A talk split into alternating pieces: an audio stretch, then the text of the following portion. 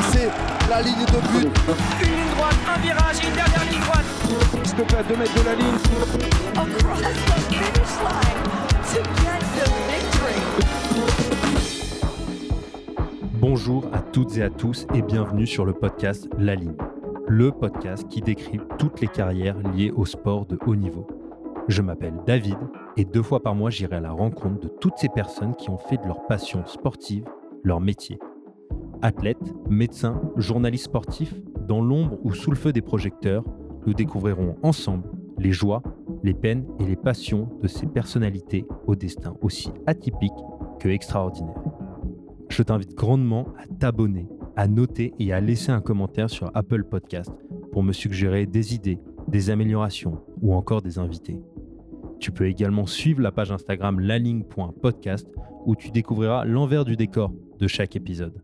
C'est également un excellent moyen pour me contacter. À chaque fin d'épisode, je lirai un commentaire de la plateforme Apple Podcast ou un message reçu sur Instagram afin de prendre en compte tous vos avis. Le but, faire progresser ce podcast tous ensemble. Allez, assez parlé, tout de suite, place à notre invité du jour. C'est difficile de me dissocier l'un de l'autre. Euh, si je fais ces courses, c'est euh, pour l'aventure, mais je suis un compétiteur, donc euh, je viens pour gagner. Et euh, l'aventure n'en est que plus belle si la victoire est au bout.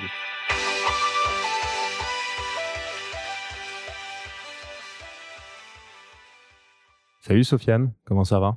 Salut David, ça va pas mal Bah, Écoute, euh, pour les auditeurs, il faut euh, préciser que tu es actuellement blessé. Est-ce que tu peux nous raconter un petit peu ce qui s'est passé? Alors ça date euh, d'il n'y a pas si longtemps que ça, il y a une dizaine de jours. Euh, J'étais euh, à vélo sur le boulevard du Montparnasse et je roulais euh, assez vite puisqu'en fait j'avais froid. Je voulais me réchauffer. Donc j'ai accéléré et un utilitaire qui était devant moi a pilé pour une raison que je ne connaîtrai jamais. Et j'ai pas eu le temps, j'ai pas eu la distance nécessaire pour m'arrêter. Et donc, je suis rentré dans, l'arrière de, ce, de cet utilitaire et je me suis cassé le genou. Ah ouais, sacrée blessure, surtout pour un cycliste. euh, ça handicape euh, pas mal. Euh, bon, bah écoute, on espère qu'en tout cas le, moral est, bon et que tu vas, tu vas vite récupérer de, de cette, euh, de cette blessure. Donc, si tu le permets, je vais t'introduire un peu auprès des, des auditeurs. Donc, Sofiane Seili, tu es né et grandi en région parisienne, mais si nous sommes là aujourd'hui, c'est pour parler de contrées lointaines que tu as traversées à vélo, car tu es un spécialiste de l'ultra-distance. Donc, tu es donc un coureur cycliste de haut niveau et on pourrait même affirmer que tu es le numéro un français sur la discipline de l'ultra-distance. On te connaît pour tes nombreux exploits avec des distances jusqu'à 20 000 km de vélo. Et pour rappeler un peu ton palmarès, tu es le vainqueur euh, de la course French Divide qui traverse toute la France juste euh, cet été. c'est ça? Oui, exactement.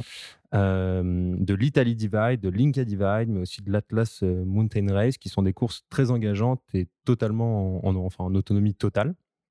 Euh, surtout, ce qui m'a marqué euh, et sur lequel on, va, on reviendra, c'est la traversée de la route de la soie depuis Paris euh, jusqu'au Pacifique à Mhm. vélo, que tu as réalisé en, en 2017.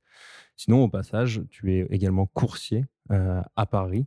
Bref, on peut dire que le vélo ne te quitte jamais et on va pouvoir le voir tout au long de cette interview. Donc, bienvenue sur le podcast La Ligne et merci de me recevoir chez toi. Bah, merci d'avoir pensé à moi. Ouais, écoute, ça faisait longtemps que je, je t'observais sur les réseaux et je me suis dit que ce serait un, un très bon profil, à, un très bon interview. Donc, on va commencer euh, directement. Donc, euh, ma première question, qui est un petit peu traditionnelle, c'est quand tu étais euh, enfant, c'était qui ton ou tes modèles dans le sport ou ailleurs?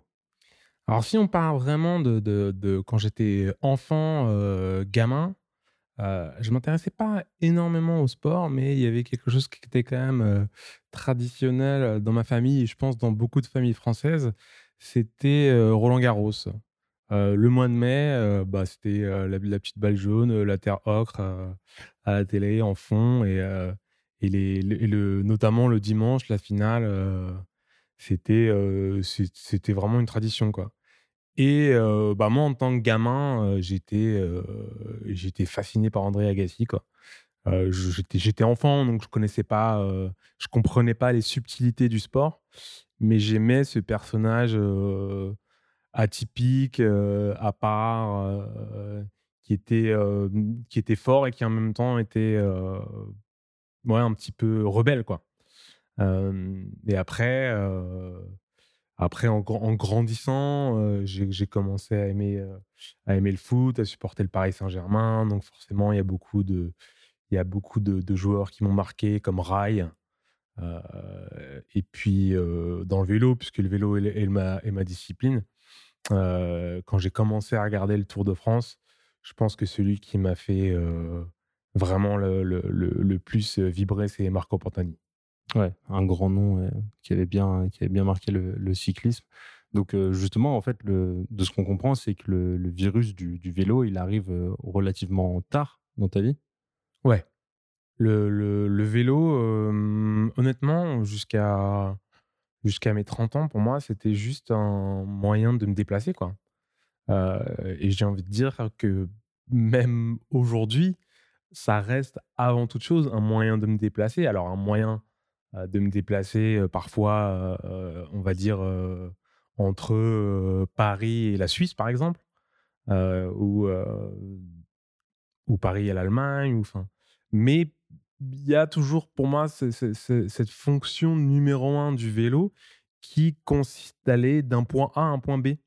Ça, c'est quelque chose qui, qui m'a jamais quitté parce que c'est, c'est toujours.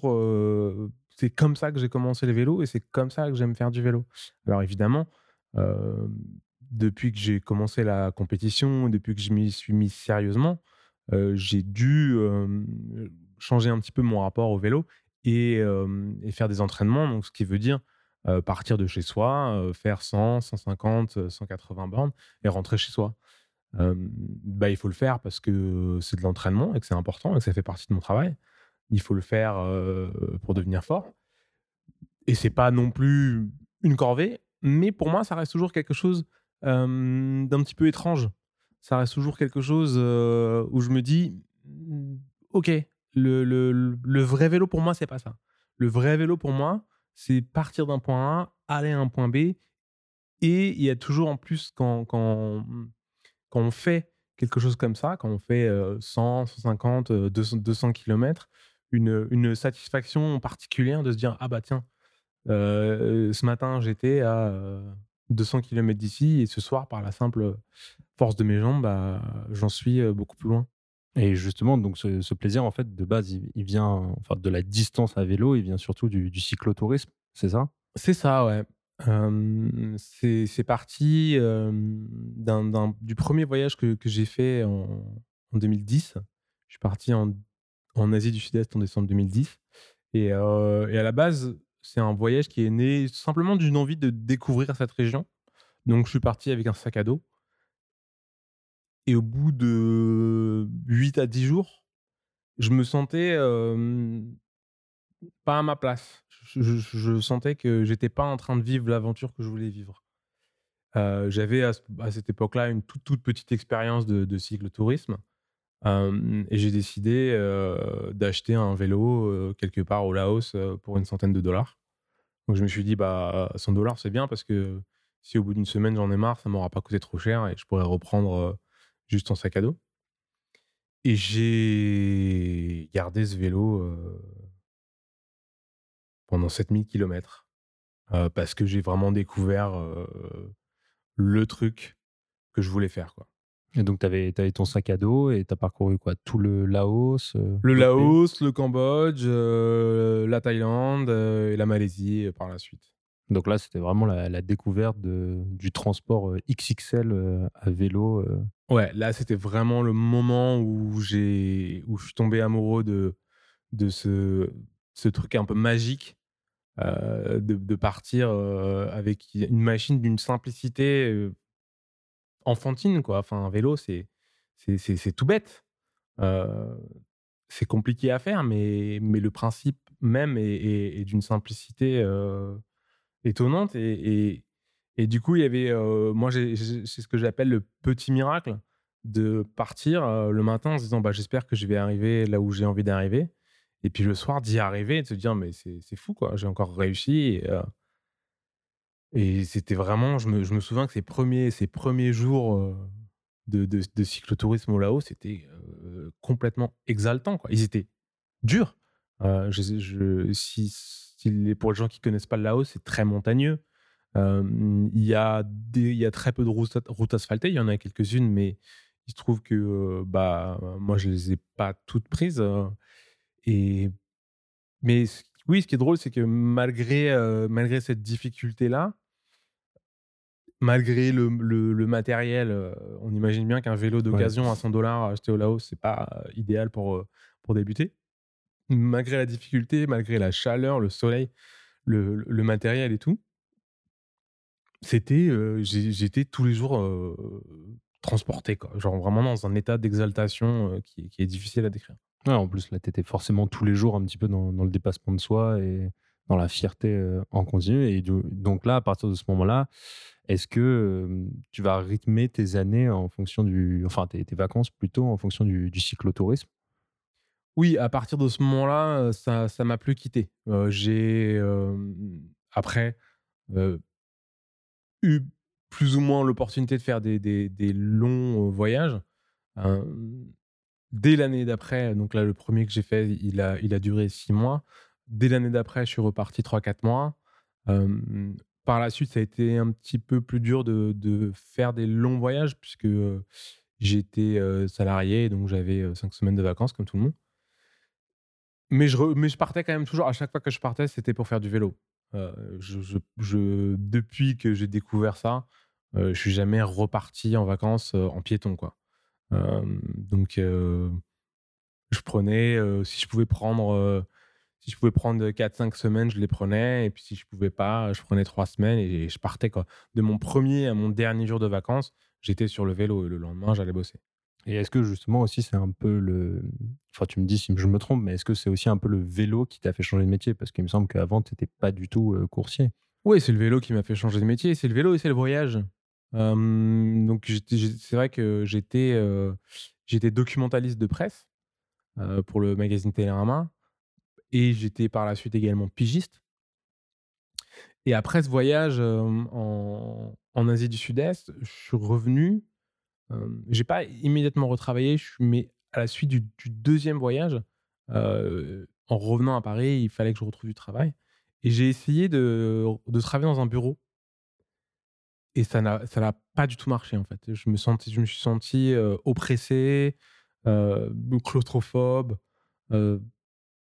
Quelque chose, quelque chose je, je- le rejetais, quoi. Je rejetais cette situation de ne pas avoir le ciel au-dessus de ma tête. Et donc, je me suis dit, il faut que je cherche quelque chose où je, où je- suis dehors, où je suis de préférence euh, seul et, et où je suis in- indépendant. Et, et c'est comme ça que je suis devenu coursier à vélo. Et j'ai tout de suite, j'ai tout de suite aimé ce métier assez passionnément. Je, me, souviens que, notamment les, trois premiers mois, j'étais. Enfin, on aurait pu me demander de travailler gratuitement, je l'aurais fait. Quand j'avais un week-end de quatre jours, je me disais non, là c'est trop long. J'ai envie de, j'ai envie de retourner bosser. Et, donc ouais, c'est, bon. Après, c'est les, trois premiers mois. hein, Je rassure les gens, quand, quand on fait ça pendant euh, 5, 6, 7 ans, c'est pas 5, 6, 7 ans d'amour fou avec le métier. Mais, euh, mais ça reste quand même, un, ça reste quand même un, un- un métier où, même quand on le fait depuis 5, 6 ans, bah, il y a des jours comme ça, un jour où il y a un, un grand soleil sur Paris, où où il n'y a pas beaucoup de circulation euh, dans, dans, dans la rue et, et où tout se passe bien, euh, bah, on se dit, ouais, c'est quand même fou que je sois payé pour faire ça, quoi. Ouais, il y a un sentiment de, de grande liberté, euh, Ouais, bien sûr. ouais. justement ce que, ce que Mm. tu recherches. Gagner de l'argent avec ça, c'est, c'est encore mieux. Donc, on, on- bah, on va revenir un petit peu justement à tes, à tes voyages et, et au vélo, encore une fois. Euh, parce qu'il me semble qu'en en 2014, tu te lances euh, sur une première grande, grande expédition euh, qui est le, le Tour Divide. C'est bien ça aux États-Unis? C'est c'est la Great Divide, exactement. Great Alors, ouais, Divide. la, la- la distinction, euh, la Great Divide, c'est c'est un itinéraire qui a été créé par Adventure Cycling America, qui est une association. Donc, en fait, les, membres ont travaillé pendant, pendant des années pour créer un itinéraire qui soit le plus hors route possible, donc avec, des, avec le maximum de chemins et le minimum de, de routes asphaltées. Et c'est, à ma connaissance, en tout cas, le plus long itinéraire off-road de, de cyclotourisme qui existe au monde. Et, euh, Parce qu'il part de- du Canada, c'est ça? Donc ça part, du, ça part de, Bri- de Colombie-Britannique au Canada, euh, à environ, je pense, euh, 2 ou 300 km de la frontière américaine.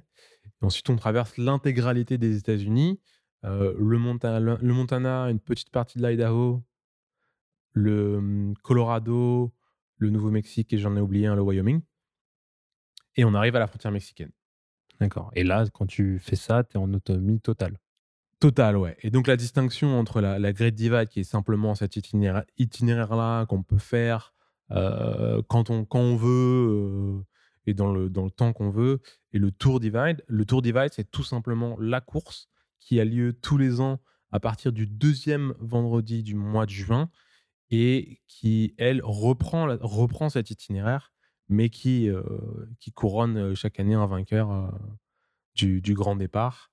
Donc il y a distinction à faire entre Great Divide, qui est du cyclotourisme, et Tour Divide, qui est vraiment là de l'ultra, euh, de l'ultra-cyclisme, de l'ultra-endurance, avec euh, une compétition et un champion à la fin. D'accord. Et donc, toi, quand tu réalises justement ce Great Divide en, en 2014, c'est en fait en, en quelque sorte en reconnaissance afin de faire la course euh, deux ans plus tard, c'est ça?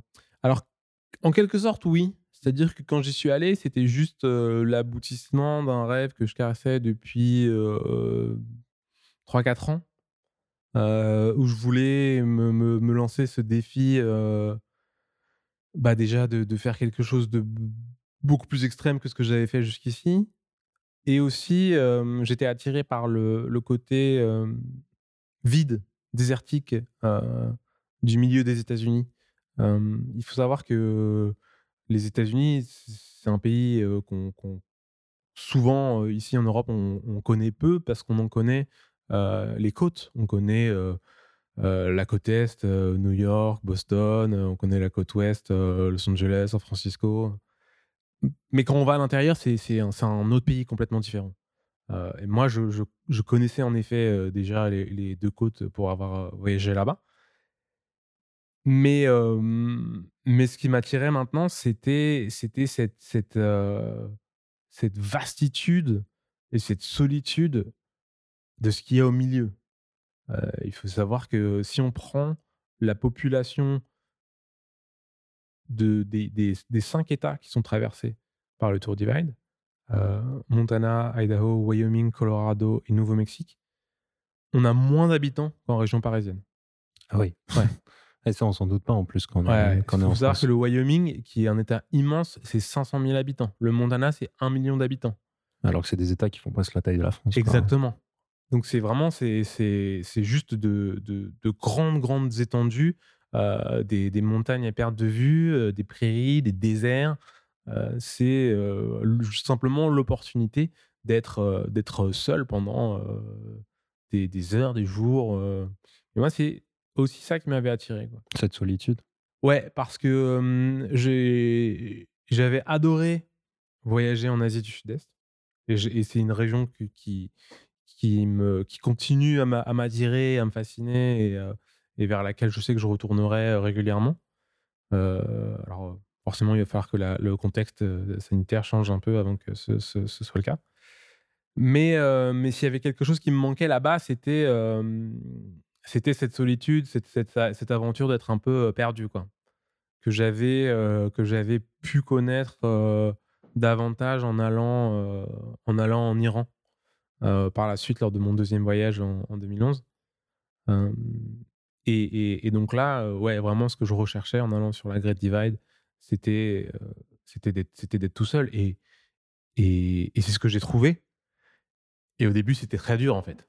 Bah oui, tu m'étonnes. Déjà, je pense rien qu'au niveau du, matériel, euh, de l'itinéraire, des choses comme ça, c'était. Enfin, là, c'était nouveau puisque c'était un mode complètement différent de, voyage. Est-ce que tu peux nous en parler un peu? Ouais, ce qui, ce qui m'a ce qui m'a surpris en fait au, début, c'est à quel point euh, à quel point c'est compliqué mine de rien euh, d'être euh, d'être confronté pour la première fois à ces espaces vides quand on n'y est pas habitué et qu'on n'y est finalement pas si bien préparé que ça. Moi, le deuxième, le deuxième ou troisième jour de. Non, le- c'est ça, le troisième jour en 2014 de, de, ma Great Divide, j'ai crevé plusieurs fois. J'ai tellement crevé que je me suis retrouvé en fait à court de, de chambre à air, de rustine, à court de moyens de réparer quoi. Et ce qui est quelque chose qui n'arriverait jamais en Asie du Sud-Est. En Asie du Sud-Est, il y a toujours jamais très loin quelqu'un qui est là et qui répare. dire, en Asie du Sud-Est, c'est- même assez rare que je répare mes crevaisons moi-même puisque il y a toujours, toujours quelqu'un dont c'est le métier, comme il, il il se- il se déplace tout son scooter avec des pneus qui sont de, de qualité moindre. Bah, partout, dans, tout, dans tous les villages, il y a des, des, des dont c'est le métier de, réparer les crevaisons. Euh, et là, euh, bah, j'étais, j'étais tout seul. hein. Alors, j'avais, prévu évidemment euh, de, du matériel de réparation, mais je n'avais pas prévu de crever autant. Et, je me suis retrouvé bah, tout simplement à court de solutions. Et j'ai dû attendre, j'ai dû attendre le lendemain en fait que quelqu'un passe sur la route pour pour pouvoir m'emmener dans la ville et, et que je puisse euh, je puisse acheter euh, un sachet de rustine et, réparer mon vélo. Et, vraiment les débuts de cette Great Divide ont été très très rudes et j'ai mis j'ai mis du temps à apprécier ce que j'étais venu chercher, qui était cette solitude, euh, parce que j'étais confronté à quelque chose de beaucoup plus dur que ce que j'avais jamais fait. J'étais confronté à- à beaucoup plus de dénivelé par jour, à des routes non asphaltées, donc déjà de base, j'allais moins vite. Donc pour couvrir des, distances que j'étais habitué à, les distances que j'étais habitué à courir auparavant, je devais rouler beaucoup plus longtemps. Et puis, c'était aussi pour moi la découverte du bivouac. Quand je voyageais en Asie du Sud-Est, j'ai dormi à l'hôtel. C'était c'était 5 euros la nuit, donc j'allais pas me priver. Mais là, là bon, bah, non seulement c'est plutôt 50, 50 euros la nuit, mais, mais en plus, il y en a pas tous les 100 km des hôtels. hein. Il y en a plutôt tous les euh, 300 km. Donc, donc, il fallait bivouaquer.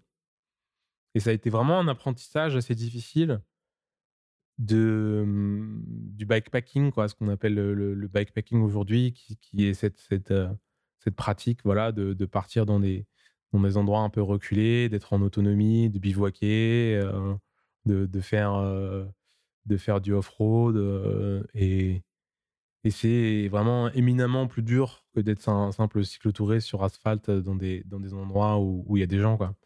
Et, et ça m'a vraiment pris quelques temps avant de, avant de trouver ce que j'étais ce que j'étais venu chercher, qui était de, de goûter, d'apprécier cette solitude vraiment. Et, et, mais après, quand, quand, quand je m'y suis fait, quand j'ai quand j'ai quand j'ai réussi à, à, à m'endurcir suffisamment pour euh, ne plus souffrir de, de, de ces conditions-là, euh, j'ai vraiment, j'ai vraiment trouvé ce que j'étais venu chercher et, et c'est vrai que tout est parti de là en fait, tout est parti de ce voyage. J'ai, euh, en, en y allant, je connaissais pas encore le, le Tour Divide. Euh, Ah, tu connaissais pas encore la course non, non, en y allant, je, je- enfin, je- il me semble plus en fait. Euh, mais on m'en a, on m'en a parlé en fait à, à- ce moment-là.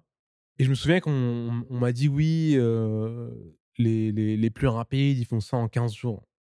15 jours. Ouais, pour 15 jours. Plus ouais, de pour faire 4000 km. 4500 km. Ouais, pas mal. Et, et moi, on me dit ça, euh, sachant que j'en suis au troisième jour et que euh, j'ai pas fait 300 km. Quoi.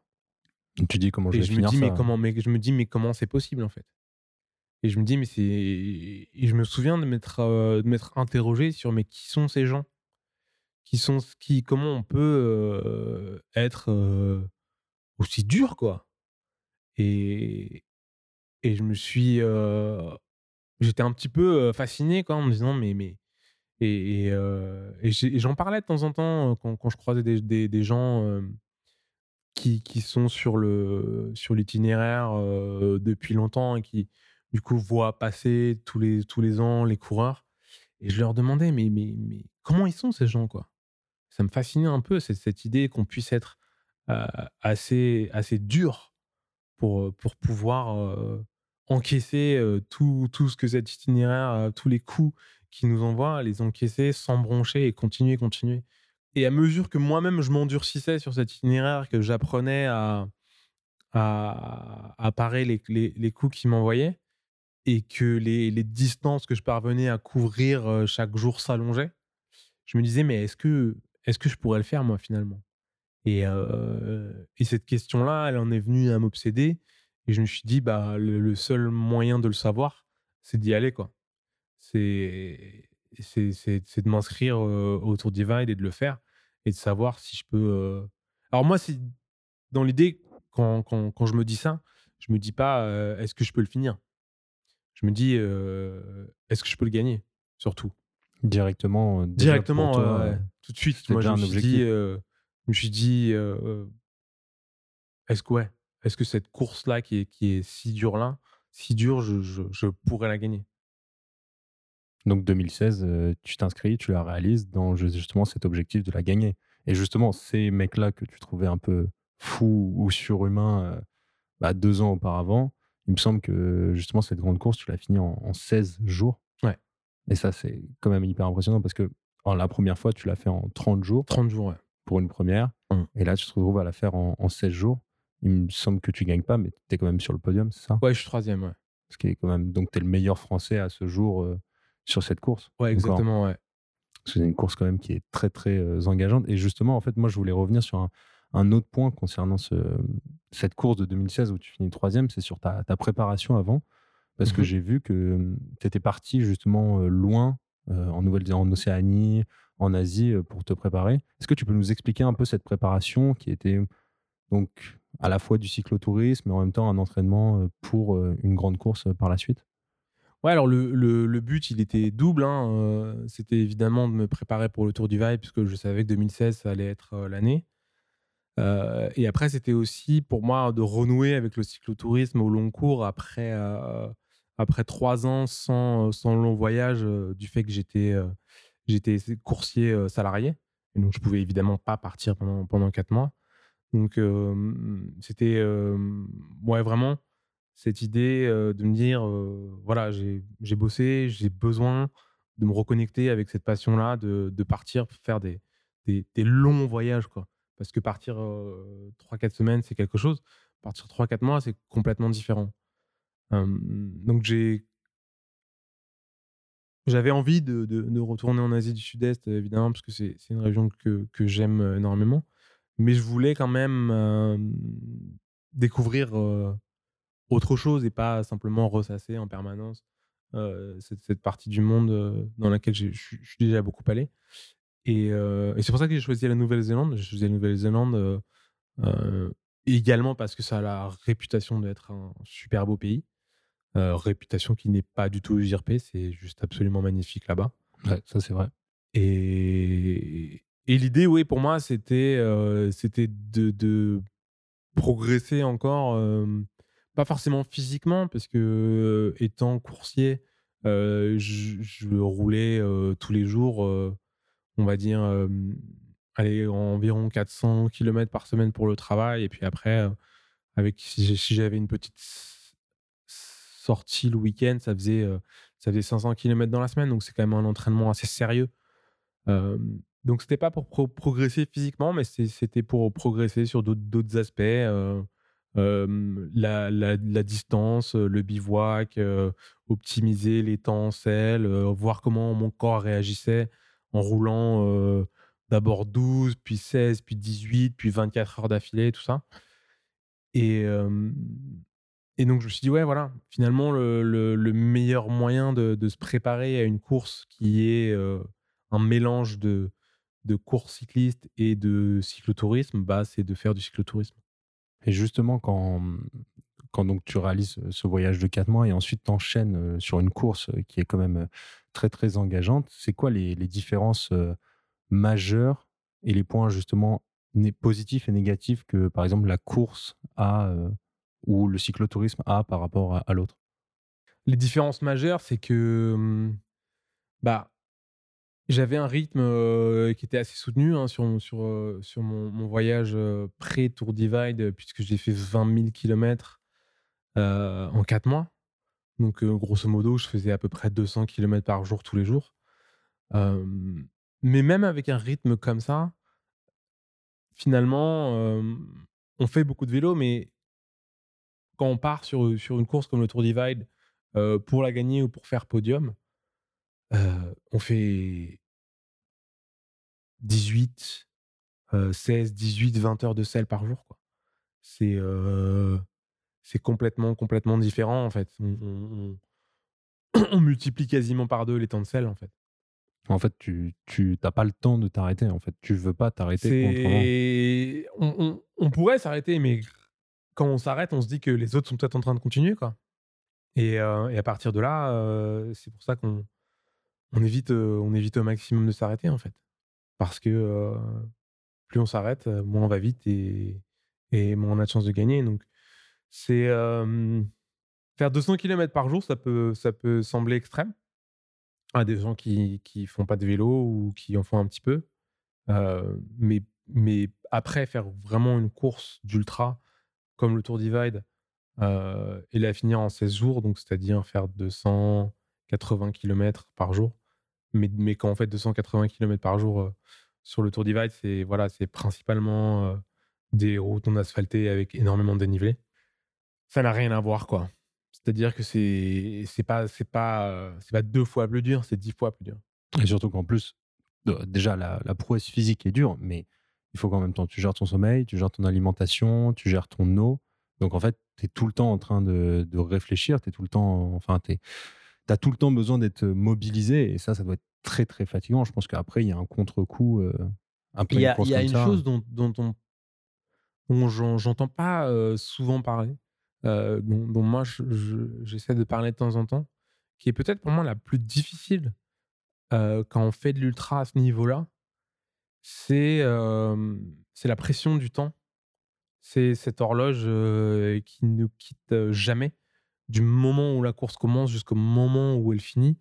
Euh, moi, chaque, euh, chaque moment où je suis pas en train de pédaler, euh, chaque moment où, je suis à l'arrêt, il y a une forme de culpabilité en fait. C'est-à-dire que si je m'arrête pour, je sais pas, chercher ma veste dans, dans ma sacoche parce que elle est, elle est pas dans un endroit où elle est accessible pendant que je peux rouler, bah ça va peut-être me prendre 30 secondes. Mais ces 30 secondes, je vais vraiment les voir passer quoi. Et, et, et cette horloge-là, elle s'arrête jamais. Elle est, elle est en permanence au-dessus de ma tête et, et je l'entends faire tic-tac à chaque fois que, à chaque fois que je m'arrête. Et, et, et cette pression-là, elle est, elle est juste psychologiquement terrible, terrible. quoi. C'est c'est pour moi la, la, la, la grosse différence qu'il peut y avoir entre, entre des, compétiteurs qui sont sur le devant de la course et ceux qui sont, euh, et ceux qui sont à l'arrière du peloton. C'est-à-dire que c'est dur pour tout le monde. hein. Il y a pas, euh, c'est pas parce qu'on va faire la, la course en, en 20 jours ou 25 jours au lieu de 16 que ça va être facile. Euh, la, raison pour laquelle moi je vais la faire en, en 16 jours, c'est aussi parce que voilà, génétiquement, je suis gâté, j'ai la chance d'avoir un, corps qui, supporte bien ce genre d'effort. Euh, après, j'ai aussi un entraînement derrière qui me permet de réaliser ce genre de performance. Euh, mais, les gens qui vont mettre euh, 25 jours, ça ne veut pas dire qu'ils vont souffrir moins que moi, en fait. Ils vont peut-être même parfois souffrir plus que moi parce qu'ils n'ont peut-être pas un corps qui est fait pour ça. Ils vont peut-être avoir plus de douleurs, ils vont peut-être avoir plus, de douleurs à la selle, plus de blessures. Euh, ça va peut-être être, être physiquement plus dur pour eux-mêmes. Mais il y a quelque chose qui est unique à, à- à- à cette bataille euh, pour la victoire. C'est ce, ce tic-tac de l'horloge qui, qui s'arrête jamais et qui, et, qui, et qui bat de plus en plus fort euh, à mesure que la pause qu'on a prise est longue. C'est ça, tu chronomètres tout. euh, par exemple, je sais pas si. Tu, si tu fais 8 heures de sommeil, tu as fait une nuit, as fait Ah la ouais, plus longue si tu nuit. fais 8 heures de sommeil, c'est c'est une catastrophe. Ah ouais. Ah, c'est c'est catastrophique 8 heures. C'est, c'est, ça m'est arrivé sur une course, mais c'est parce que j'avais. Parce que mentalement, là, j'étais vraiment dans un, dans un énorme, énorme creux et, euh, j'arrivais pas à m'en sortir et j'ai fait 8 heures, mais, mais c'est parce que j'avais mentalement quasiment abandonné. Quoi. Mais euh, Ah non, 8 heures, c'est- catastrophique. Quoi. Si on dépasse 4 heures, euh, normalement, c'est 4 heures. Quoi. Et 4 heures, 4 heures, euh, toutes les nuits, même des nuits où. où Ouais, tu, 4 heures tu toutes les pas, ou euh, 4 heures une nuit sur deux. euh, c'est. Tu pousses vraiment dans les retranchements. Quoi. Ouais. Et justement, et justement on t'en parlait un petit peu déjà euh, là sur le, sur le mental. Et enfin, moi, ce que j'ai cru comprendre en, en observant un petit peu ces, ces courses-là, c'est vraiment la gestion mentale. Elle, est, enfin, elle rentrait dans une dimension mais énorme. Parce que je me disais aussi, est-ce qu'il n'y a pas un moment, tu fais 4500 km, tu roules plus de 200 km par jour, est-ce qu'il n'y a pas un moment où, on se lasse un petit peu? Il y a des moments de doute. Il y a évidemment des moments de doute. Je sais que si on prend ce, Tour Divide 2016, moi j'ai deux, deux moments qui me reviennent. Il y a, il y a un moment en fait où sur l'itinéraire on, traverse un, désert. hein. c'est vraiment un désert. Ça s'appelle le, le, le Grand Bassin du Wyoming. Et, euh, et donc il n'y a rien. hein. C'est juste des, collines relativement basses, euh, couvertes de, buissons de sauge euh, à perte de vue.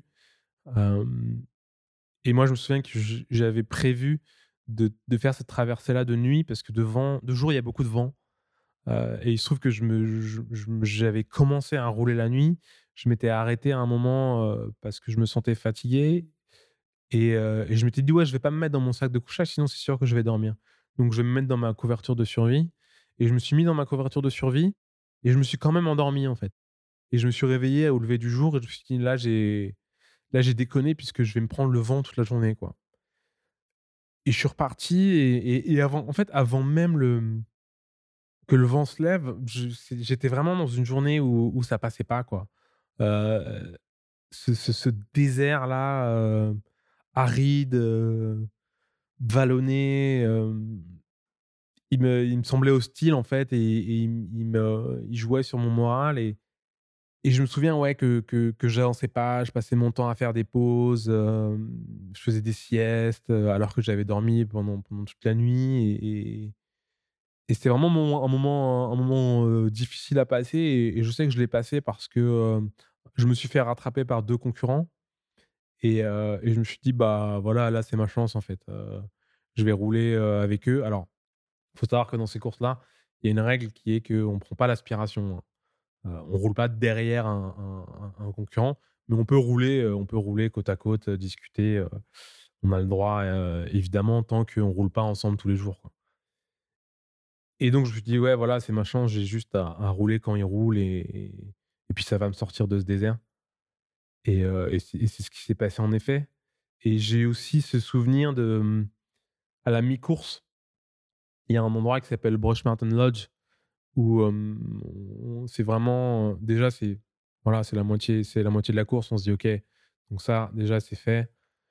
Et puis, c'est un, un havre de paix où la, la personne qui gère ça est très, très investie. On arrive, on est immédiatement nourri. Si on veut un lit, on a un lit. Et nous propose euh, de laver les vêtements et tout. Enfin, c'est, c'est un endroit qui fait énormément, euh, énormément de bien quand on a fait déjà la moitié du Tour Divide. Et, euh, et, et moi, je suis arrivé et je me suis dit, euh, OK, cette première Tour Divide, elle était extrêmement difficile. Maintenant, je fais un reset je me prends une, une- une bonne nuit de sommeil et, euh, et à partir de demain, ça va être le départ d'une nouvelle course. Je vais être boosté, je vais plus faire les mêmes erreurs, tout ça. Et, et le lendemain, en fait, je me suis retrouvé euh, pareil dans un creux mentalement où je prenais pas de plaisir, quoi. Je me disais, mais c'est long, qu'est-ce que c'est long, quoi. Et euh, Et là, est-ce que tu demandes pourquoi je fais ça aussi? Ouais, bien sûr. Ouais, ouais. Mais ça, c'est une question que je continue à me poser. hein. Tout le temps. Ah ouais, pas tout le temps en fait. euh. Moi en fait j'aime bien être, être devant dès le début parce que moi je me pose pas la question. Quand je suis premier et que je roule, je me demande pas pourquoi je fais ça quoi. Je, me suis je me dis juste je suis premier, il faut que je reste premier et que je franchisse la, la ligne d'arrivée le premier et là je sais pourquoi je fais ça. Après ce qui est compliqué pour moi euh, c'est quand je suis pas premier. Et là, en effet, je me, je me pose beaucoup plus de questions. Et je me dis, mais en effet, pourquoi je fais ça quoi? Et c'est des questions qui sont légitimes. Hein. C'est, pas des questions euh, qui, qui sont euh, insensées. Hein. Je veux dire, pourquoi on fait ça euh Surtout que tu as le temps de faire ton Euh, introspection. euh, Ah ouais, 16 ouais, jours, clairement. Mais, mais même avant la course, hein, moi, deux, généralement, les 48 heures avant la course, cette question de me dire mais pourquoi je fais ça? Parce que c'est tellement angoissant pour moi, c'est tellement de pression que euh, 48 heures, pendant les 48 heures avant la course, je passe mon temps à me demander mais pourquoi? Pourquoi je fais ça quoi? Je pourrais genre juste être chez moi tranquillement ou alors faire du vélo normalement 100-150 km. et là, je, je- m'aligne sur un truc où, où, je, où, je sais non seulement que je vais souffrir, mais en plus que je, que je, je peux échouer. quoi. C'est aussi de se mettre dans cette situation-là, qui est la situation de l'échec, de la défaite, et où je me dis, mais pourquoi je me mets dans cette situation où je peux échouer? Donc en, fa- en fait, si je comprends bien, c'est plus, euh, c'est plus l'échec que tu redoutes plus que la souffrance physique Ah oui, durant, oui, des, bien sûr, durant ouais. des courses. Ouais, ouais. Parce Oui, que parce tu sais que tu je, peux te dépasser. je redoute pas, euh, je redoute pas, euh, je redoute pas la souffrance parce que maintenant je la, je la connais euh, très bien quoi. Ce que je redoute, c'est ce que je redoute, c'est d'échouer quoi. Ce que je redoute, c'est de de pas finir, de, de faire moins bien que ce que j'étais, ce que, je pensais pouvoir faire, de de pas gagner. euh, euh, et je me dis mais euh, ouais, si si je faisais pas cette course, au moins j'aurais pas cette cette angoisse de pas la gagner quoi. Ouais, clairement. Et en plus, c'est intéressant que tu parles de ça parce qu'il y a peu de, peu de, grands champions qui parlent forcément de, de l'angoisse qu'ils ont avant les compétitions et de la pression en fait que même pas forcément les autres vont se mettre, mais qui vont se mettre tout seuls pour avoir un résultat. Et enfin, pour moi, je, je trouve que ça illustre très bien le fait que ce soit vraiment des, des montagnes russes émotionnelles, euh, ces courses euh, ultra distance qui sont hyper euh, engageantes. Et donc justement, si on passe à, à 2017, en 2017, il me semble que tu réalises la course, la Transamerica. Ouais. Donc ça, c'est d'ouest en est des États-Unis. Exactement. Donc c'est encore plus long, Mm. c'est ça? C'est 6000 euh, 6000 km 7000. 7000 km les 7000 km, ça, on, les sent, on, les sent, on les sent passer. En Ouais. plus, tu passes, dans des, tu passes par Utah, par euh, des déserts hyper chauds. Et... On, on passe par le, le, le Kansas qui est pas aussi chaud que l'Utah et l'Arizona, mais qui monte quand même à bien 40-45 degrés. Ouais. Ouais, donc sur un vélo, euh, Ouais, c'était pas, c'était pas super sympa. ouais, là, tu, Ouais. tu le sens passer. Et euh, justement, la, la même année, tu réalises aussi la, la route de la soie. Donc, enfin, pour le dire un petit peu vulgairement, tu, tu pars de chez toi et Ouais. tu vas jusqu'au Pacifique, à complètement euh, de l'autre côté, euh, en Chine. Ouais, Est-ce que tu peux ouais. expliquer un peu? Euh, c'est un- c'est c'est une idée en fait qui, qui est née euh, pratiquement au début où j'ai commencé à faire du cyclotourisme. Où euh, je, je trouvais ça génial de, de me balader en Asie du Sud-Est.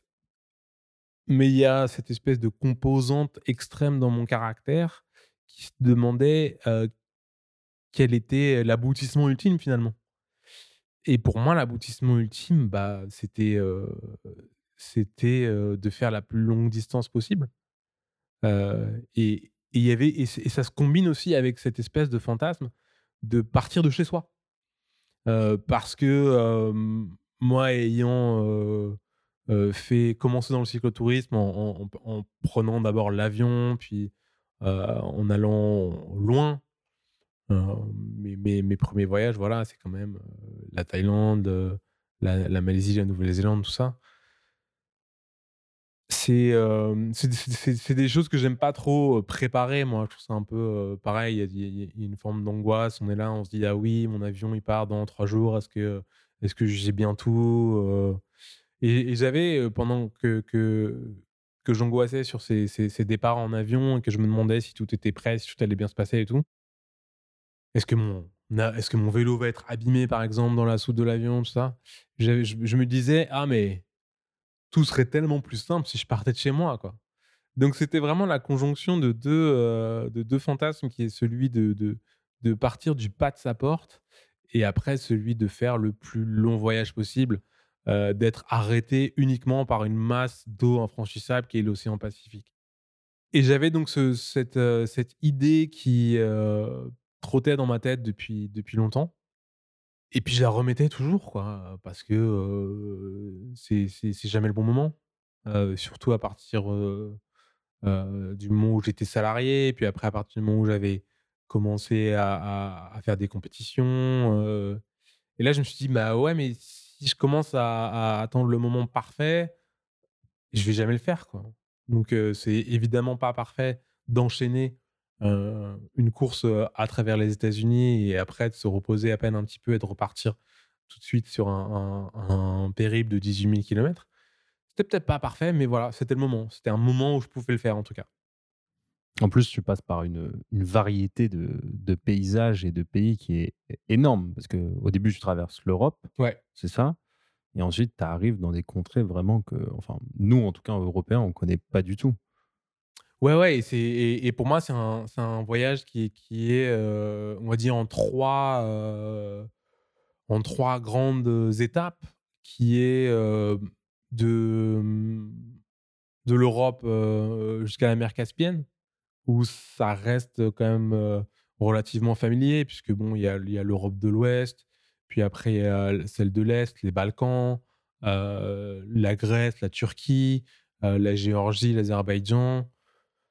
C'est à partir de la Turquie, Turquie, Géorgie, Azerbaïdjan, c'est un peu plus lointain de chez nous, mais ça reste. quand, quand on y voyage, on- on voit quand même les similitudes. Et après, on traverse la mer Caspienne euh, en, partant de Bakou et on arrive euh, au Kazakhstan. Et là, c'est et là, c'est complètement, c'est complètement ailleurs, quoi. C'est la lune, quoi. C'est c'est des déserts euh, qui sont sans fin. c'est des, des villes qui sont espacées 300 km. c'est c'était fascinant. Enfin, moi, j'étais j'étais absolument fasciné. Et l'Asie centrale, ouais, c'est euh, ces contrastes entre ces, très très grandes, ces immenses étendues de plats arides et après euh, des, chaînes de montagnes euh, comme, comme le Pamir où on passe des cols à, à, à 4600 mètres. Et la troisième étape, c'était évidemment la Chine. C'est un seul pays, mais c'est une étape en soi, quoi, parce que c'est tellement, c'est tellement démesuré, c'est tellement vaste. euh, c'est une culture qui est millénaire. euh, c'est une culture qui, en plus d'être millénaire, est euh, complètement impénétrable pour nous occidentaux. Et, en même temps, c'était une vraie découverte de ce que sont les Chinois. C'est vrai qu'en en Europe, on a tendance à avoir une certaine classe bourgeoise de Chinois qui sont ceux qui ont les moyens de voyager, mais on ne connaît pas euh, ce que sont les, populations rurales euh, de, de- Chine. Euh, et, et ces gens-là, en fait, sont, ces gens-là sont super gentils. On, se, enfin moi personnellement, en tout cas, je me doutais pas de ce que j'allais trouver, trouver en Chine. Et j'ai et j'ai rencontré des gens qui sont, qui sont gentils, qui sont, qui sont marrants euh, et, euh, et qui sont toujours à vouloir, euh, vouloir aider le voyageur, l'étranger. Et, c'était pas, c'était pas rose tous les jours. Je pense que les trois pires jours de vélo de ma vie, c'était c'était dans le centre de la Chine, où je me suis retrouvé sur des routes secondaires avec des légions et des légions de camions qui étaient c'est simple, quand il y avait un barrage, par exemple, euh, de, de contrôle euh, de police, euh, je me retrouvais à remonter des files de camions qui pouvaient faire 3 ou 5 km, exclusivement des camions. Et donc, c'était. euh, je pense que pendant, pendant trois jours, j'ai vraiment partagé la route avec euh, des, des- tout simplement des dizaines de milliers de camions. Et, et- alors, pas, pas d'une manière dangereuse. hein. C'est la circulation en Chine. euh, ils conduisent très prudemment, en fait. Euh, Bon, ça, mais c'est euh, déjà ça de prix, ouais. Euh, mais oui, ils, con- ils conduisent très, très prudemment, donc je me sentais pas, je me sentais pas du tout en danger en, en Chine sur la route avec les camions. Mais bon, c'est tout simplement le bruit, les klaxons, la pollution, et, et juste, voilà, personne fait de toute façon du, du vélo pour, pour être avec des, des- des légions de camions pendant des jours et des jours. Et surtout par rapport à la solitude Surtout que tu avais pu avoir. euh, par rapport à l'Asie centrale où, euh, où je pouvais passer, euh, où je pouvais passer au- dans, dans les endroits les plus déserts. Je pouvais passer en une journée, voire cinq voitures. quoi. Donc, en effet, le contraste était, le contraste était vraiment frappant. Si tu devais nous, nous raconter, euh, je sais pas, une anecdote, une rencontre euh, positive justement de ce voyage qui au final a duré trois mois? Euh, ouais, c'est un, un- un voyage qui a duré euh, trois mois, en effet. Euh, je me souviens que quand j'étais quand j'étais dans le dans le Pamir, qui est donc une, chaîne une chaîne de montagnes euh, qui se trouve au Tadjikistan, j'étais en, en train de, de- de rouler et il y a un, un camion qui s'arrête à ma hauteur et puis un, un- type qui me regarde qui était visiblement européen qui me demande en anglais euh, parce que j'étais à vélo qui me demande si, j'avais vu euh, une, autre fille à vélo euh, et je dis bah non, pour l'instant aujourd'hui euh, sur la route en cycliste j'ai vu que moi. Puis bon il a l'air un peu inquiet il s'en va et tout et à la fin de la journée je l'ai retrouvé lui ai demandé s'il avait retrouvé cette, cette fille euh, puisqu'on est, il y avait, on allait dans la même ville en fait, hein, c'est le Pamir, il y a, il y a une ville tous les 150 ou 200 km, donc euh, Donc il n'y a pas le choix. il n'y a pas le choix quoi. Tout le monde dort au même endroit. Et je lui ai demandé s'il l'avait retrouvée, il m'a dit bah non, je comprends pas, je suis un peu inquiet. euh, elle était censée camper quelque part et puis on, on aurait dû la dépasser ce matin, on l'a pas vue. Et, et c'était un, c'est quelqu'un qui est devenu un très bon ami à moi qui s'appelle Olivier, qui est suisse en fait, et, que je suis allé revoir justement. là, il y a, y, a, y, a, pas très longtemps, du côté de Lausanne. Et, j'aime bien, en fait, moi, cette, cette espèce de petit événement d'être au bout du monde, de rencontrer quelqu'un qui habite finalement pas très loin de chez soi, et, et puis d'en, de- d'en faire un ami, et, et après de se, se revoir et se, se dire que, voilà, pas loin de chez soi, on a un petit bout de cette, mémoire, de ces souvenirs de, de, quand on, de quand on était loin et de quand on, quand on, voyageait tous les deux dans ces, grandes étendues du Pamir. Et, euh, et ça me fait plaisir d'aller voir, d'aller voir de temps en temps, de, de, de reparler, euh, de, reparler de, de ces, euh, ces montagnes qui sont. enfin, moi, le Pamir, j'ai trouvé ça absolument, absolument magnifique. c'est dingue, en fait. C'est, C'est quelque chose dont on parle très très peu en plus en France. Des montagnes du Tadjikistan, Mm. c'est pas quelque chose qu'on connaît.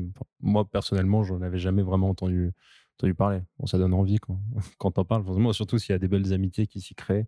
Ouais, ouais, et puis c'est c'est cette conjonction, en plus, pour moi, qui en fait peut-être la plus belle route du monde, du fait que bah il y a, y a quasiment pas de voiture, puisqu'il y a quasiment pas de village. Et donc, c'est-à-dire que c'est c'est- c'est d'une quiétude absolument irréelle. Et en plus, après, en termes de paysage, c'est magnifique, quoi. Parce que souvent, je trouve que quand on voyage, ce qui est, difficile de trouver, c'est des endroits qui sont à la fois beaux et, et, pas surfréquentés. C'est-à-dire que, enfin, souvent, en fait, et c'est pour ça que moi j'ai tendance à, privilégier les, beautés naturelles par rapport aux monuments euh, et aux beautés architecturales euh, qu'on peut avoir, euh, notamment en Europe. C'est parce que si on va à Florence, par exemple, pour prendre un, exemple qui m'a frappé, en effet, c'est magnifique, Florence. Mais alors, comment apprécier finalement cette, la, beauté de, tous ces monuments, de tous ces palais, quand, quand c'est juste blindé, blindé, blindé en permanence d'Américains, de- d'Allemands, de Chinois, de Japonais. De... Moi, c'est quelque chose qui m'empêche en fait d'apprécier. Parce que je trouve que ça m'est arrivé aussi dans les temples d'Angkor, euh, qui, qui est un endroit que je, que je rêvais de visiter euh, depuis très très très longtemps, que j'ai visité lors de mon premier voyage en Asie du Sud-Est. Je m'imaginais vraiment ça comme une, ex- une expérience un peu spirituelle, de, se- retrouver dans des ruines millénaires, euh, seul, de, pouvoir contempler ces, merveilles artistiques, architecturales. Et, j'ai vécu l'inverse, puisque en fait, je je suis arrivé pour, comme tout le monde, en fait, voir le lever de soleil sur les temples d'Angkor. Mais bon, il y avait 5000 personnes. Et puis après, on visite les temples et on n'est jamais, on n'est jamais tranquille, on n'est jamais seul. Il y a un japonais qui arrive et qui nous demande de nous pousser pour, parce qu'il veut faire une photo. Il a deux appareils photo, deux appareils réflexes énormes autour du cou. Enfin, C'est, euh, pour moi, c'était vraiment, je pense, peut-être la, plus grosse euh, désillusion de ma vie en termes de rêver de voir un endroit et de le découvrir par la suite. En fait, ce qui t'intéresse, c'est plus euh, l'exploration, en fait, de se sentir seul, de se dire, bah, il y a tellement peu de gens qui viennent ici, dans, ces contrées, et moi, j'ai la chance d'être là, d'admirer tout ça. Et là, je pense que de ce que tu dis, tu as plus le, sentiment de, de pouvoir contempler, de pouvoir prendre ton temps dans des, dans des contrées euh, complètement différentes. Ouais, bien sûr. Et, et, c'est aussi pour ça, je pense que lors de mon premier, euh, lors de mon premier voyage, j'ai- pas vraiment trouvé mon compte. Parce que quand on est en piéton, qu'est-ce qu'on fait? Bah, on, prend un, on prend un bus ou, euh, ou un train euh, et puis on va d'un point A à un point B. Et ça nous prend, euh, je sais pas, peut-être euh, entre 2 et 5 heures. Et puis on arrive dans, dans la ville qu'on avait visée. Et là, on cherche ce qu'on doit faire. Et j'insiste sur le ce qu'on doit faire. C'est même pas ce qu'on veut faire, parce qu'on a un guide. Le guide nous dit Ah oui, vous êtes, par exemple, je sais pas moi, à en Thaïlande, euh, il faut voir tel temple et tel temple. Ou alors vous êtes à Bagan, en Birmanie, il faut voir tel temple et tel temple. Et moi, ça, ça, ça, ça marchait pas pour moi. Ça marchait pas parce que j'arrivais, oui, en effet, il y, y, avait, y avait eu déjà ce, voyage en bus qui euh, bah, est toujours un peu, un peu chiant. Euh, en train, ça passe un peu mieux, mais, mais, mais en bus, moi, ça, ça m'emmerde toujours un peu. Et puis après, j'étais là et en effet, je regardais des ruines, mais euh, au bout d'un moment, les ruines, elles se ressemblent un petit peu toutes, quoi. Et, et quand on prend le vélo, bah, si on va, je sais pas, de Bangkok à Ayutthaya, par exemple, quand, bah, quand on arrive, il fait nuit, on n'a pas le temps de voir les ruines, quoi. Et le lendemain, on repart et, et on va ailleurs. Et, et- et ce qui compte finalement, c'est c'est c'est pas l'endroit où on va, c'est la manière dont la manière dont on y va. Ah, c'est le chemin euh, parcouru. Et et c'est là que j'ai découvert que euh, voilà, moi, ce que ce que ce que je veux faire, c'est ça. Ce qui m'intéresse, c'est pas d'aller dans un endroit et après de regarder ah tiens qu'est-ce qu'il y a ici à droite à gauche. Euh, je dis je dis pas que ça n'a pas d'intérêt, je dis pas que ça ne présente pas d'intérêt, je dis que moi ça m'intéresse pas spécialement en vérité. Après je peux tout à fait comprendre des gens qui qui qui euh, qui ont envie de voir envie de voir ces ruines. Personnellement, ayant vu celle d'Ayutthaya, de de, de Borobudur, de Bagan, tout ça, oui, au bout d'un moment, j'en ai vu, j'ai vu des temples, j'ai vu des temples, quoi. Ils sont peut-être tous différents, moi, pour moi, ils se ressemblent. Mais la route, par contre, le, le, le, le- aller, aller de cet endroit où on est vers ce- ce- ce- cet autre endroit, bah, paradoxalement, pour moi, ça, ça, ça se ressemble jamais. Il y a quelque chose qui se passe qui est toujours différent, quoi. C'est ça qui est assez incroyable. Et ça revient à ce que tu disais au début. Vraiment, le vélo, c'est un moyen de locomotion. Et là, sauf que toi, tu, tu fais des, des, hum, des distances incroyables. Et justement, même si c'est pas forcément l'arrivée qui, compte pour toi, comme tu le dis, est-ce que tu as une, un rappel du- d'une émotion quand tu arrives et que tu vois l'océan Pacifique et tu dis, il y a, il y a trois mois, j'étais j'étais à Paris chez moi. Quoi. Euh, je pense que c'est c'est c'est plusieurs c'est plusieurs c'est c'est vraiment plusieurs étapes. Je sais que quand je suis arrivé, déjà le fait d'arriver en Chine, euh, pour moi c'était euh, c'était c'était assez assez dingue. Euh, après quand j'ai quand j'ai vu l'océan Pacifique, c'était un, un, un petit peu compliqué pour moi puisque j'y allais et, mon idée c'était de prendre le bateau pour aller à Taïwan. Et donc, euh, quand je suis arrivé au port, on m'a dit qu'il n'y avait pas de, il y avait pas de, bateau parce qu'il faisait trop mauvais, quoi. Et c'était un peu, euh, un peu à la galère pour moi puisque j'avais 30 jours de visa en Chine et c'était mon 30e jour. Donc, en fait, il fallait que je parte ce jour-là, quoi qu'il arrive. Et sauf que je pouvais pas. Donc, euh, j'avais pas encore ce soulagement de me dire waouh j'ai réussi à faire euh, j'ai réussi à faire ce que ce que j'étais venu pour faire j'étais plus dans une inquiétude de me dire euh, bah je peux pas partir mais sauf que demain je vais être euh, dans l'illégalité au regard de, de mon visa et, et des autorités chinoises donc, Donc en fait, un stress, pas vraiment un soulagement. ton un stress nouveau, ouais, ouais. Je, je, me souviens que je suis allé, je suis allé directement au commissariat de police en me disant bon bah je vais leur expliquer la situation et puis avec un peu de chance ils vont me dire non bah c'est bon on vous fait un- une extension de visa pour que vous puissiez partir demain ou après-demain.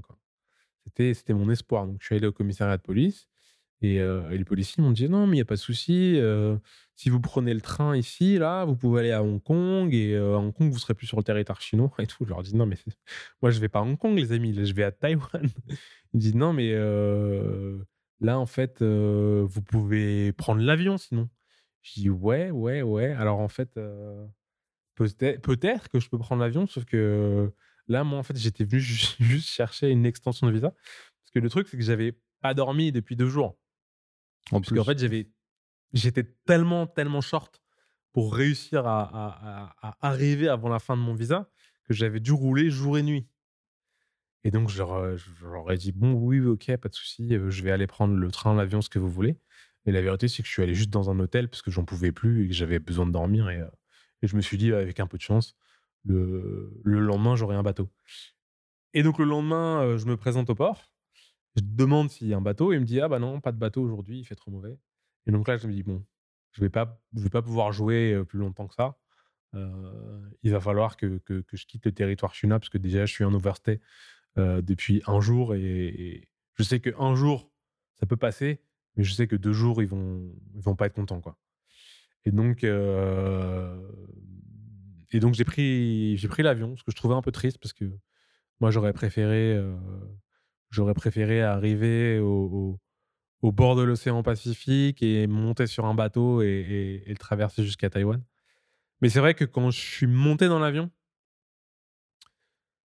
j'ai soufflé quoi. Je me suis dit, euh, j'ai réussi quoi.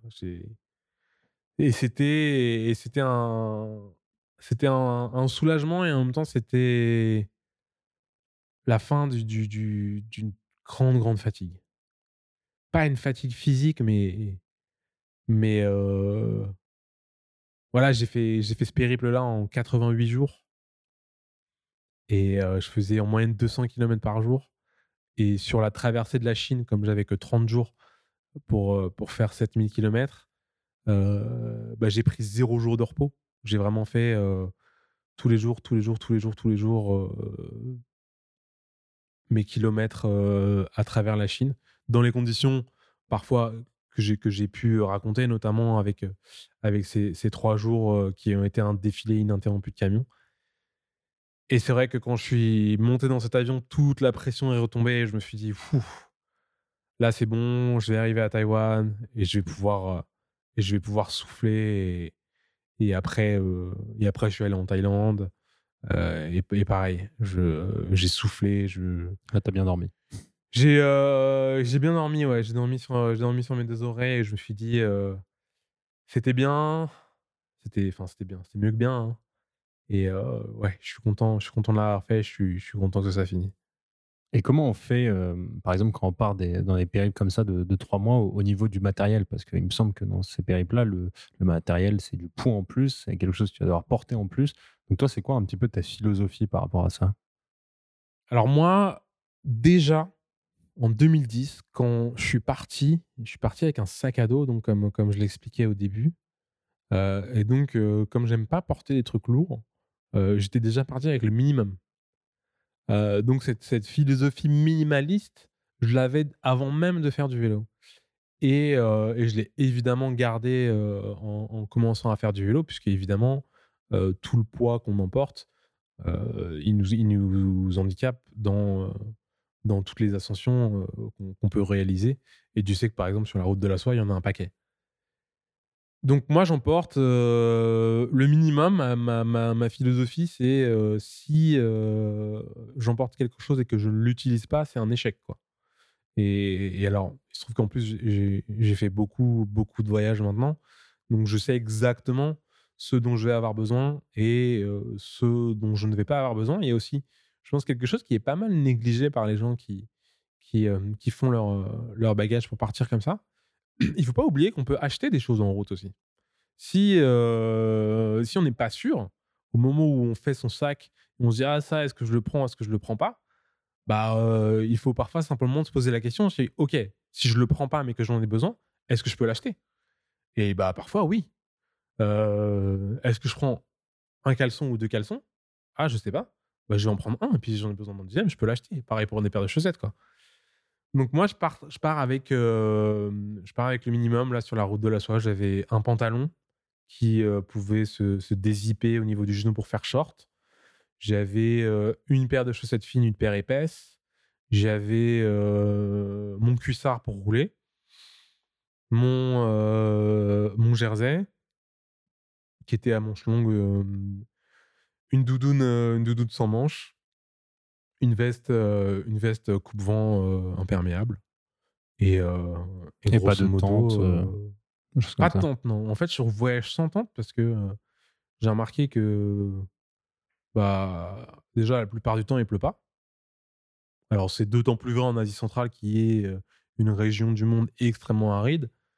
Et, et puis, quand il pleut, à moins d'être vraiment très, très, très, très, très malchanceux, on trouve quand même généralement un abri. Euh, on trouve, euh, je sais pas moi, si on, si on, se balade en Europe ou quoi, on trouve euh, en abribus. euh, aux États-Unis, on va trouver une grange abandonnée. je me souviens quand en, Turquie, j'ai dormi sur un chantier. Il pleuvait pas, hein, mais bon, j'ai dormi sur un chantier. j'ai tendance à trouver que c'est pas nécessaire en fait. Euh, la- la- L'abri, euh, l'abri se trouve euh, pour peu qu'on soit déterminé à le chercher. Ça veut dire que peut-être parfois, on va rouler une ou deux heures sous la pluie avant de le trouver. Mais ouais, moi, je, je voyage sans tente, je voyage avec mon sac de couchage.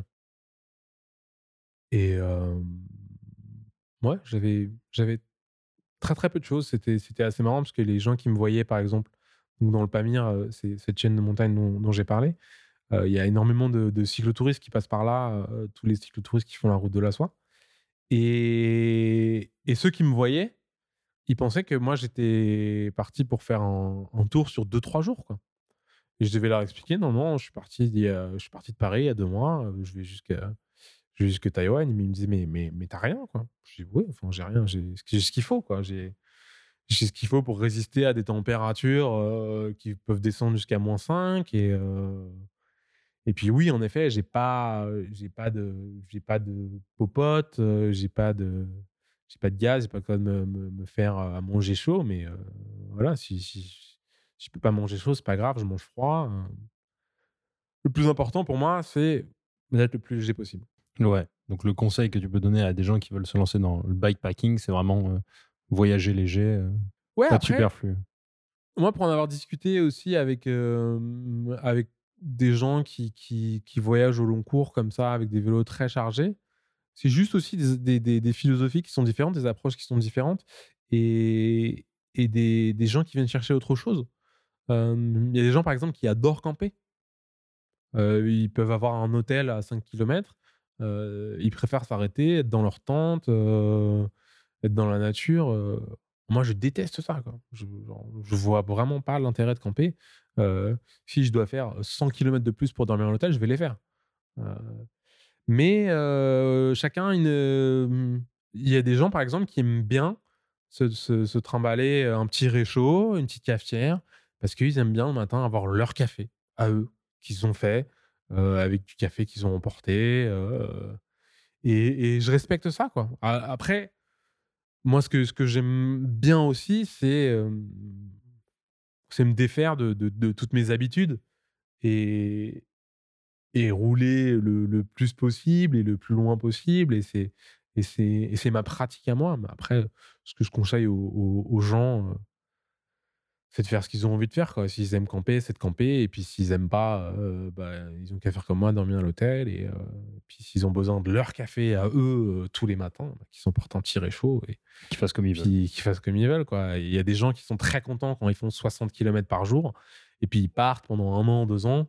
Euh, moi, j'aime pas partir aussi longtemps. Et puis j'aime bien, j'aime bien les moments. Les moments que je préfère, c'est ceux que je passe sur le vélo. Donc euh, d'où, euh, d'où tous mes choix en fait. Clairement, clairement. Et justement, là, si on passe un petit peu de, de l'autre côté du, du Pacifique, euh, il me semble qu'il y a une course qui, qui est une course, mais euh, plus qu'une course, un, un voyage qui, qui t'a profondément euh, marqué, c'est, c'est l'Inca Divide au, au Ouais. Pérou en 2019 que tu as gagné, Mhm. justement. Est-ce que tu peux nous expliquer pourquoi cette course en particulier était différente des autres? Ah, c'est euh, c'est quelque chose d'un cas quand même. euh. Donc c'est au Pérou, en effet, ça fait euh, 1600 km de long, euh, 35 000 mètres de, de- dénivelé. Et euh, c'est un pays aux multiples facettes, le Pérou, quand même. C'est-à-dire que ça peut être euh, très très rude au premier abord, euh, pas très accueillant, et, et parfois ça peut être juste euh, les paysages les plus incroyables du monde, quoi. C'est-à-dire que ça, fait vraiment, euh, il y a vraiment un effet de montagne russe où, parfois on se dit wow, ce, ce- village est quand même euh, particulièrement je sais pas, un peu, un peu creepy, un peu. C'est pas un endroit où on a envie d'aller, quoi. Moi, je me souviens d'être arrivé euh, dans, certains villages péruviens, euh, pas tard, hein, sur les coups de 20h, 20h30, peut-être 21h. Tout est, tout est fermé. euh, Il y a peut-être un petit magasin qui est, ouvert, mais qui est vraiment sur le point de fermer et tout. Et, et espèce d'ambiance un peu pesante comme ça. Il y a personne, il y a personne dans les rues. Alors que bon, il est 20, il est 20h, là, con- concrètement. hein. Il pourrait se passer des trucs. Et, et, après, d'un autre côté, ouais, euh, les, paysages qu'on peut voir là-bas, c'est, absolument dément, quoi. Et c'est dément en termes en plus de variété. Euh, c'est-à-dire que, on, évidemment, on s'attend à voir des, montagnes. Euh, ce, qui, est- normal, c'est les Andes. Mais il y a des, canyons, par exemple, le canyon del Pato. C'est. Alors, moi, j'adore les canyons. Je, sais pas pourquoi, mais c'est une passion pour moi. Genre, si je peux rouler dans un canyon, je suis l'homme le plus heureux du monde. Euh, j'ai vu, j'ai vu, par exemple, euh, euh, dans, dans, dans l'Utah, dans le Colorado, il y, a des, y a des canyons qui sont absolument magnifiques et tout. Mais là, le canyon del Pato, au Pérou, c'est ouais, c'est juste démentiel, quoi. Je crois qu'il y a 37 tunnels, un truc comme ça. Enfin, Oui, c'est immense. En plus, parce que dans la, la variété dont tu parles, c'est tu parles du, tu pars d'une ville dans cette course, euh, Trujillo, qui est au niveau de la mer, qui a un spot euh, de surf, ouais. et tu vas à Huaraz, euh, qui est où il y a des montagnes à plus de 4500, 5000 mètres. Exactement, ouais. C'est, et c'est, euh, c'est-à-dire qu'on commence au niveau de la mer et à la fin de la première journée, on est déjà à 3000 mètres d'altitude, en fait. Et c'est, c'est-à-dire que c'est une, une variété, mais en plus, euh, 1650 km, c'est, pas si long que ça, finalement. Et en 1650 km, on, voit des choses qui sont, qui sont dingues, des lacs. qui, qui sont qui rappellent qui rappellent ceux de Nouvelle-Zélande justement par ce, côté bleu d'un bleu qu'on n'arrive pas à imaginer qui est, qui est presque un, un bleu d'un- joyau en fait ouais des, des, des montagnes qui sont couvertes de- de- d'une sorte de, de neige noire enfin c'est on monte à on monte à, à 5000 mètres sur l'Inca Divide donc euh, À vélo, en plus, au niveau du souffle, euh, tu ah dois le sentir. même, même sans le vélo, hein, Ouais, ouais. déjà euh, monter à, 5, monter à 5000 mètres, euh, même en voiture, euh, vous allez pas faire très, vous allez pas faire les malins quoi. Moi, moi, il y, y a une, une anecdote que je raconte de temps en temps quand j'étais justement à, à, à 5000 mètres en haut du Nevado Pastoruri. Je hum, voulais euh, simplement euh, changer de gants parce qu'il faisait froid. Donc je voulais enlever mes gants courts pour mettre mes gants longs. Et j'avais un petit peu de mal à attraper le, le bout de mes, gants, de mes gants courts pour les enlever. Donc je tirais un peu fort comme ça. Et le simple fait de faire cet effort-là, j'étais essoufflé. Tellement il y a peu d'oxygène là-haut à 5000 mètres. Mais alors, enfin, c'est moi qui aime euh, déjà les paysages grandioses, mais en plus désert, euh, j'ai j'ai été plus que servi. hein. C'est c'est un autre monde là-haut, quoi. Ah, bah là, c'est un spot euh, incroyable. Moi, ah le, oui, oui.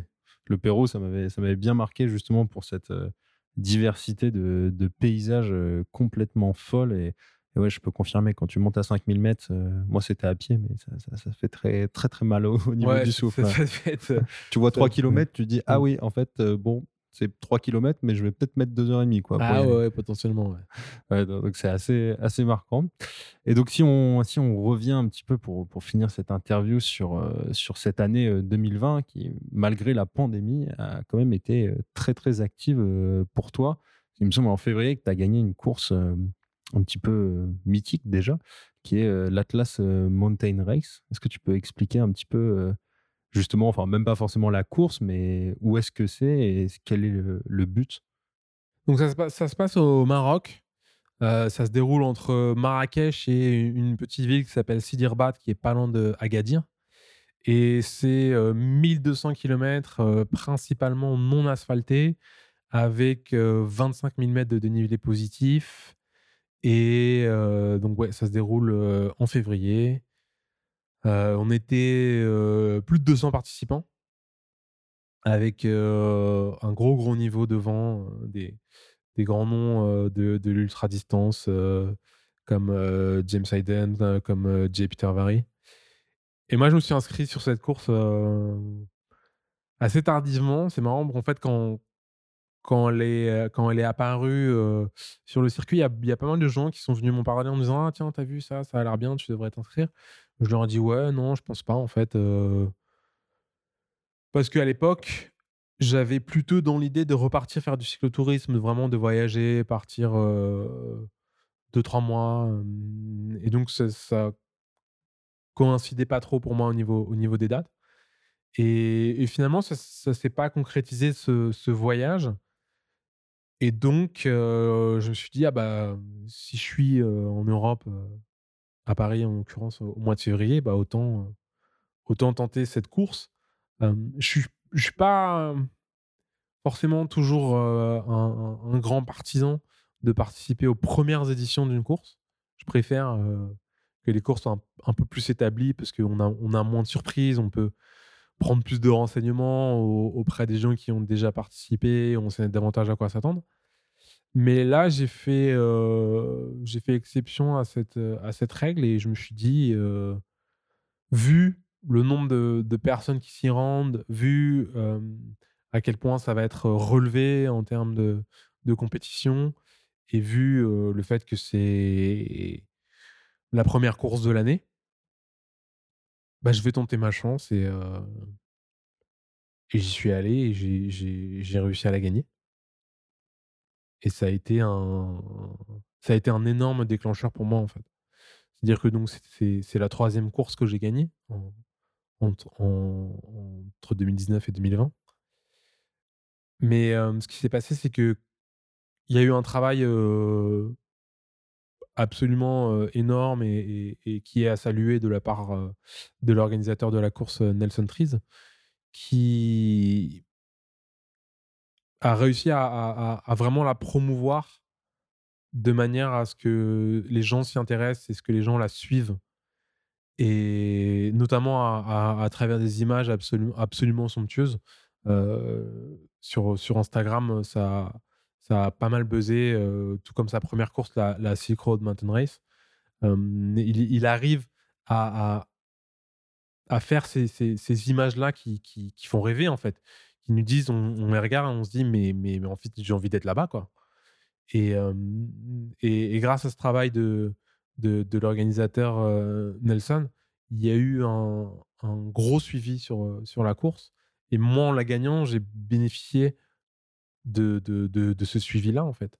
Et j'ai réussi à, attirer l'attention de beaucoup de suiveurs de- du sport et, euh, et l'attention de certains sponsors. Et ça a été, euh, et ça a été vraiment un tournant pour moi euh, qui me permet aujourd'hui de d'envisager l'année prochaine de me professionnaliser en fait parce que en attirant en attirant du, en attirant du public en attirant de la visibilité euh, on, a- on intéresse des marques et les marques après euh, en travaillant avec nous nous permettent de de nous consacrer davantage euh, finalement à- à cette pratique là Ouais, parce que là, pour l'instant, en fait, c'était toi qui, qui finançais seul tes, tes projets. C'était pas professionnel dans le sens où tu n'avais pas des, forcément des Exactement, sponsors. ouais, exactement. ju- Jusqu'à jusqu'à l'Atlas Mountain Race, en fait, c'est un sport qui me coûtait de l'argent. Euh, puisque acheté mon, matériel, euh, j'ai, payé euh, mes, déplacements, mes hôtels et tout. Et là, euh, à, partir de cette année, c'est vraiment le, moment où, bah, j'ai pu commencer à, gagner un, petit peu d'argent avec ça, pas assez pour en vivre, mais, mais du moins au moins, c'est une pratique qui ne me coûte plus d'argent. Et là, l'année prochaine, j'espère, j'espère pouvoir tout simplement gagner ma vie avec ces courses-là. C'était, c'était ce qui était prévu avant ma blessure. Là, j'ai une blessure qui va quand même me mettre sur la touche pendant un certain temps. Donc, il y a, y a des, des- sponsors avec lesquels j'ai besoin quand même de rediscuter pour voir si, euh, si, c'est gênant pour eux, si on doit voir euh, les rémunérations à la baisse ou pas, euh, en espérant que, non. Mais, bon, j'ai aussi certains sponsors qui m'ont assuré que quoi qu'il arrive, malgré la blessure, ils avaient confiance en moi, ils avaient confiance dans le fait que j'allais pouvoir revenir aussi fort et, être sur le devant de la scène et, qui donc vont continuer à me suivre. Et ce sera peut-être, j'aurai peut-être un peu moins de, de- soutien euh, du fait de cette blessure, un peu moins de soutien que, que prévu, mais, euh, mais en tout cas, la, la voie de la professionnalisation est pour moi bien engagée et, et j'espère euh, que sur l'année prochaine et, et sur celle d'après, pouvoir être un, des, un des très très rares chanceux à, à pouvoir être rémunéré pour faire du bikepacking. Ah bah, ce serait bien, sachant que tu fais déjà partie du, du top mondial. euh, ce serait cool. Donc, bah, c'est ce qu'on peut souhaiter. Et juste pour faire un petit aparté sur les images de l'Atlas Mountain Race, c'est vrai, je conseille à tout le monde de regarder le documentaire. Moi, je l'ai regardé, je l'ai regardé hier soir et il est vraiment, euh, vraiment top et ça fait vraiment rêver. Je mettrai le, le lien pour, euh, pour les auditeurs pour qu'ils puissent le regarder. Donc, euh, si je comprends bien, les, les objectifs pour, euh, pour 2021, déjà récupérer bien de cette blessure. Ouais. Ensuite, potentiellement se relancer un petit peu sur euh, quelques voyages, quelques courses potentiellement et passer un cap euh, professionnellement. C'est ce qu'on peut te souhaiter. Ouais, euh, alors évidemment, voilà, moi je me suis blessé il y a une dizaine de jours, donc c'est encore un calendrier qui est très très flou et très très théorique pour moi. Je, vais, je devrais pouvoir poser le pied par terre dans sept semaines. Euh, je devrais donc à partir de ce moment-là pouvoir recommencer à faire du home trainer, reprendre petit à petit l'entraînement donc en intérieur. Trois mois après la blessure, je serai autorisé à refaire du vélo en extérieur. On sera à ce moment-là au, mois de, au mois de mars. À voir finalement à quelle vitesse j'arrive à revenir à mon niveau. Mars, avril, mai, juin. Si évidemment on n'est pas tous euh, égaux hein, face, à, la blessure et face euh, à, ces arrêts forcés. Il y a des gens qui reviennent plus vite que d'autres. Moi, c'est la première fois que je me retrouve dans cette situation, donc je ne sais pas du tout. Euh, mais, si j'arrive à, revenir vite et à revenir fort, j'exclus pas de, de pouvoir faire une petite première course de rentrée au mois de mai pour reprendre mes marques. Et, et puis, pourquoi pas après essayer d'être compétitif sur, le, sur le Tour Divide au mois de juin. Et, et après faire une, une- suite de saison normale avec, je l'espère, peut-être une, une course au, au mois d'août. et donc l'Atlas dont on, dont on parlait était censé avoir lieu au mois de février, euh, étant donné le, contexte sanitaire, elle a été reportée au mois d'octobre. Donc ça fait un objectif aussi pour moi euh, au mois d'octobre. Peu importe finalement euh, si j'arrive à revenir vite ou pas. En tout cas, je pense qu'au mois d'octobre, je serai compétitif. Donc cette Atlas Mountain Race numéro 2, euh, j'avais pas l'intention de, défendre mon titre en février. Mais à, la, lumière de ce qui s'est passé, de cette blessure et du, et du calendrier perturbé qui m'attend, euh, je songe sérieusement à, défendre mon titre euh, en octobre au Maroc.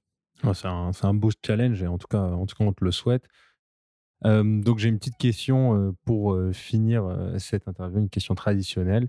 C'est justement, tu passes beaucoup de temps à vélo, tu as le temps de de faire une grande introspection. Et est-ce que justement sur le vélo, dans tes grandes courses ou tes grands voyages, tu as tendance à écouter de la musique? Et si tu devais en choisir une, laquelle ce serait? Alors ouais, moi j'écoute tout le temps, tout le temps, tout le temps de la musique quand je suis sur le vélo. C'est euh, c'est même parfois un petit peu bête puisque comme je pense à, plein de choses, je l'écoute, enfin je l'entends mais parfois sans vraiment l'écouter. Une, ch- une chanson que j'avais beaucoup écoutée pendant mon, mon dernier Tour Divide euh, en, en 2019, c'était euh, Make Light de Passion Pit. Donc, ouais, je pense que je, je- vais choisir ça parce que c'est c'est bien, ça me booste un peu, ça bouge et, et, et ça me réveille et je pense que ça me ressemble un peu. Ok, bah on, on le mettra, on le mettra aussi dans les détails euh, pour les, pour les auditeurs. C'est une musique que je connais pas, donc euh, Ça marche. j'irai découvrir ça. Mais en tout cas, merci beaucoup à toi d'avoir pris le, le temps, euh, un temps assez long d'ailleurs, 1h25 déjà. Et, euh, Ouais, je suis bavard. Ouais, mais c'était super sympa. Moi, j'ai appris plein de choses sur cette distance. Et euh, qui sait, peut-être qu'en octobre, après la deuxième victoire à l'Atlas Mountain Race, on s'en refera un. Ouais, peut-être. Bon, à la prochaine, Sofiane. Merci David.